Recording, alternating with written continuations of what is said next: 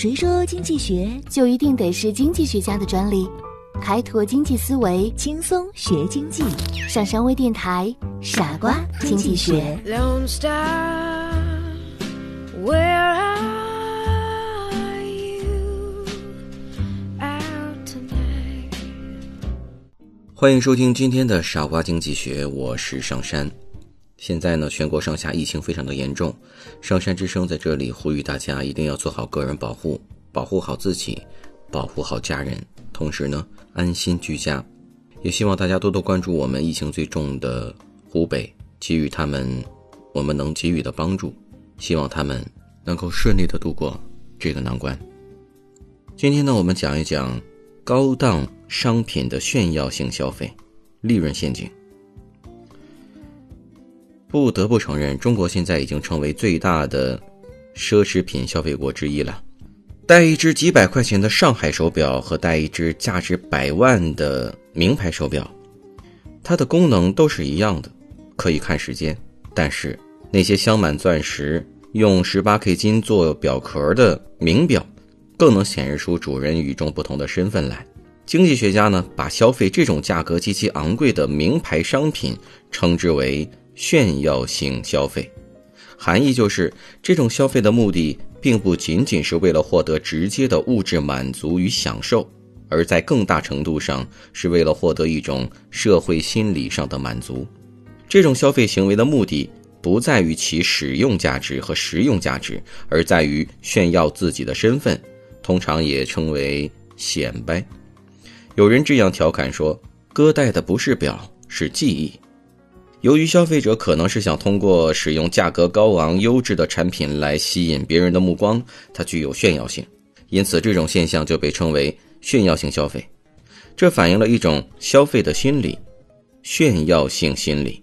这种心理是指存在于消费者身上的一种商品价格越高，反而越愿意购买的消费心理倾向。在一八九四年。美国工业发展的速度已经超过了其他资本主义国家，跃居世界第一位。经济的飞速发展也造就了一大批的暴发户，而这些暴发户的行为则成为了凡伯伦关注的焦点。凡伯伦以其敏锐的洞察力，亲眼看见了镀金时代的暴发户们在曼哈顿大街购置豪宅，疯狂地追逐时髦的消费品。追求利润最大化是所有商家经营时的必备信条，而很多商家也正是看到了消费者的这种炫耀性消费需求，迎合特定消费者对于奢侈物品的偏好，推出一些价格昂贵的奢侈品。一百多年来，世界经历了很多的变化，人们的追求和审美观念也随之改变。奢侈品 LV 不但声誉卓然，而且仍然保持着无与伦比的魅力。大家都喜欢，尤其是女孩子嘛。人们不仅迷恋它的时尚耐用，更迷恋于它尊贵的历史。品牌背后所暗示的主人身份。虽然一件印有 LV 标志这一独特图案交织字母帆布包动辄上万元，但丝毫不影响人们购买的兴致。炫富心理其实在普通人的日常生活中也很常见。消费心理学研究也表明，商品的价格具有很好的排他作用。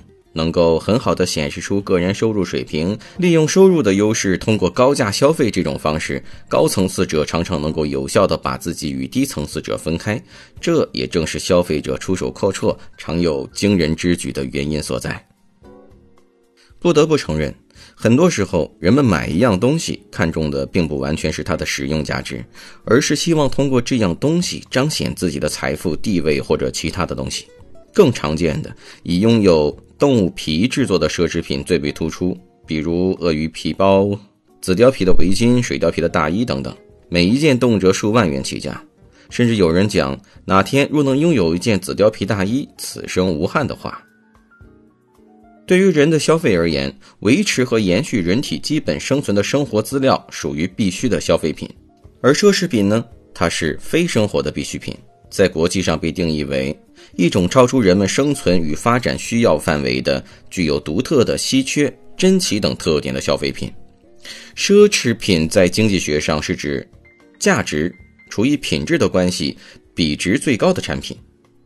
从另一个角度上看，奢侈品又是指无形价值比有形价值的关系比值最高的产品。